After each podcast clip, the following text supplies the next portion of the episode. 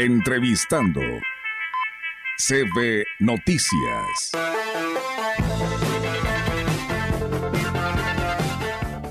Y bien amigos del auditorio, regresamos con más temas aquí en este espacio del CB Noticias. Y bueno, pues siempre es un gusto saludar en los micrófonos de la gran compañía a la diputada Bernarda Reyes Hernández, diputada local con el distrito décimo quinto con cabecera en Tamazunchale y que hoy nos acompaña a través de este espacio de noticias. Diputada, ¿cómo está? La saludamos con gusto. Muy buenos días.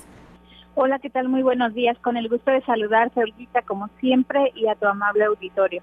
Muchísimas gracias, diputada. Y bueno, ayer platicábamos con el eh, diputado que nos visitó aquí en la, en la gran compañía, el diputado José Luis Fernández eh, Martínez, eh, quien es el presidente de la Junta de Coordinación Política que andaba acá en nuestra ciudad. Bueno, sigue todavía porque tengo entendido que hoy anda por allá por su distrito, allá en Tamazunchale. Y abordábamos este tema de su iniciativa que presentó diputada de esta reforma al artículo 136 de la ley del registro civil. Y bueno, pues queremos que nos platique a detalle de esta propuesta, esta iniciativa y pues lo que usted pretende modificar. Sí, bueno, efectivamente atiende a una necesidad de manera general. Eh, creo que en todo el Estado eh, las personas y sobre todo eh, los grupos vulnerables como son adultos mayores, personas indígenas que buscan de alguna manera eh, acceder al servicio de la CURP o bien de las enmiendas, estas en su eh, primer trámite de inicio hacen su pago, pero posteriormente se percatan de que hay un error y vuelven a erogar por este, este error que es ajeno a ellos. Entonces, pues se hace el tema o, presentamos nosotros la iniciativa para que cuando se trate de correcciones por error atribuibles al personal del registro civil, pues bueno, corra a cargo del Estado. Eh, definitivamente eh, estamos valorando que el impacto presupuestal tampoco es un, un, agravio para el Estado, este, toda vez que se ha pagado por primera vez el servicio, y en su segunda para corrección pues únicamente es corregir un documento, por lo tanto el costo quizás por persona pudiese ser de un peso. Te comparto que la Suprema Corte expresa que por copia se debe de cobrar eh, como mínimo o un estándar de un peso. Entonces, yo creo que eh, no lo vemos gravoso. Además, es una oportunidad para que eh, el personal se profesionalice, este, tengan mayor cuidado en, el servicio y pues bueno, de alguna manera también coadyuvar con la economía de nuestros congéneres, especialmente los que vienen de la Huasteca, puesto que sabemos que no solamente les implica pagar un documento, sino además les implica el traslado, el hospedaje, la alimentación, etcétera. Entonces sí es bien importante que en, en el sentido de responsabilidad este, de todos los compañeros diputados, especialmente en las comisiones en las que se van a discutir, pues esta se pudiera aprobar. Sí, es eh, diputada. Y sí dejar bien claro que lo que usted está queriendo que se modifiquen en esta iniciativa que está presentando es solamente errores como acentos, puntos o una letra mal acomodada, porque ya si se trata pues de algún error este que venga de origen, pues esa sí tendremos que pagar, la verdad. Sí, serían las enmiendas. Eh, de lo que sí nos hemos percatado es que aún en las enmiendas a veces persiste el error, subsiste o incluso, este, pues ahorita en las CURP es donde tienen el mayor eh, problema. Entonces, pues quisiéramos nosotros que eh, de alguna manera coadyuvar y ese es el objetivo. Te comparto que el día que presentamos la iniciativa, un gran número de compañeros diputados se sumaron, se adhieren a la iniciativa y esperemos entonces que haya una buena respuesta. Esperemos que sí, diputada. Yo creo que eh, usted aborda un tema muy importante y esperamos que sí le aprueben el resto de nuestros legisladores porque sí es un gasto muy fuerte para todas estas personas que no tienen la manera, primero, de tener que pagar una acta de nacimiento que para muchos eh, sí les afecta pero tienen que actualizarla porque tan solo ahorita con las preinscripciones pues es eh, obligatorio tener un acta actualizada, pero se van con que también necesitan la curva actualizada, pero si ya existe un error desde origen, pues es un gasto que se le va sumando a toda esta problemática y, y pues la verdad que sí les afecta a muchos en el bolsillo.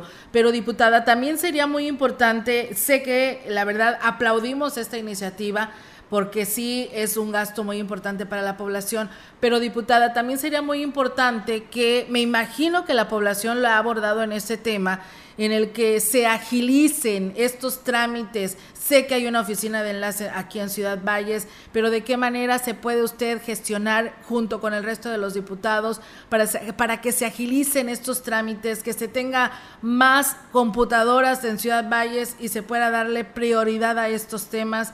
Porque hoy, la verdad, con las preinscripciones es algo en el que no podemos entrar ni siquiera apartar una cita.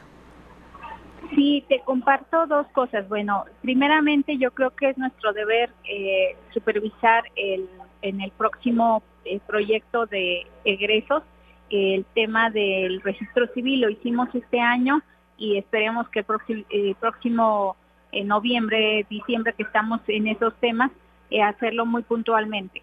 Pero también te comparto que en esta iniciativa, este, además de las correcciones, estamos eh, solicitando a las comisiones dictaminadoras pues que nos apoyen en, la discusión y que se pueda aprobar eh, que cuando se trate de personas que no tengan domicilio en la capital potosina, los documentos se puedan emitir en un término de 24 horas. Esto precisamente por la premura a veces de la necesidad pero además para evitar que las personas foráneas pues puedan estar eh, con un mayor tiempo. Eh, es importante además este, advertir que esta normatividad eh, no solamente pues aplica al, al, la capital potosina, sino aplica de manera general. Entonces sí hemos buscado la manera de que también los trámites puedan agilizarse. Este, el servicio, sobre todo que emita cada esta oficialidad del registro civil, sea lo más pronto y oportuno.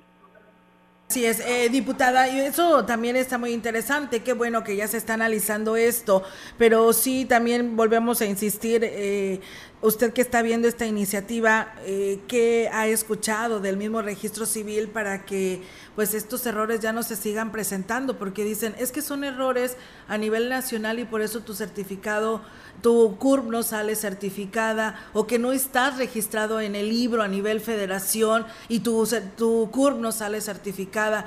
¿Por qué eh, estos errores siguen sucediendo y siguen afectando a esta población? Sí, entendemos que existe una plataforma, que son datos que deben de estar eh, eh, de manera general. sí, en mucho coadyuva el personal del Estado, también debo compartirte, Olguita, que esta iniciativa es con la finalidad de procurar las economías, ningún, en ningún momento estar en contra del personal del registro civil del Estado. Pero al contrario, nuestro mayor deseo es que se profesionalicen y que puedan hacerlo de la mejor manera. En cuanto a, la plataforma nacional, es un tema que definitivamente nosotros debemos advertir y podérselo plantear a nuestros homólogos del Congreso de la Unión para que hagan un exhorto a la federación. Eh, compartir de que también podríamos hacer nosotros el exhorto desde el Estado, pero creemos que esta es una parte meramente administrativa que se tiene que atender con un enfoque de responsabilidad social.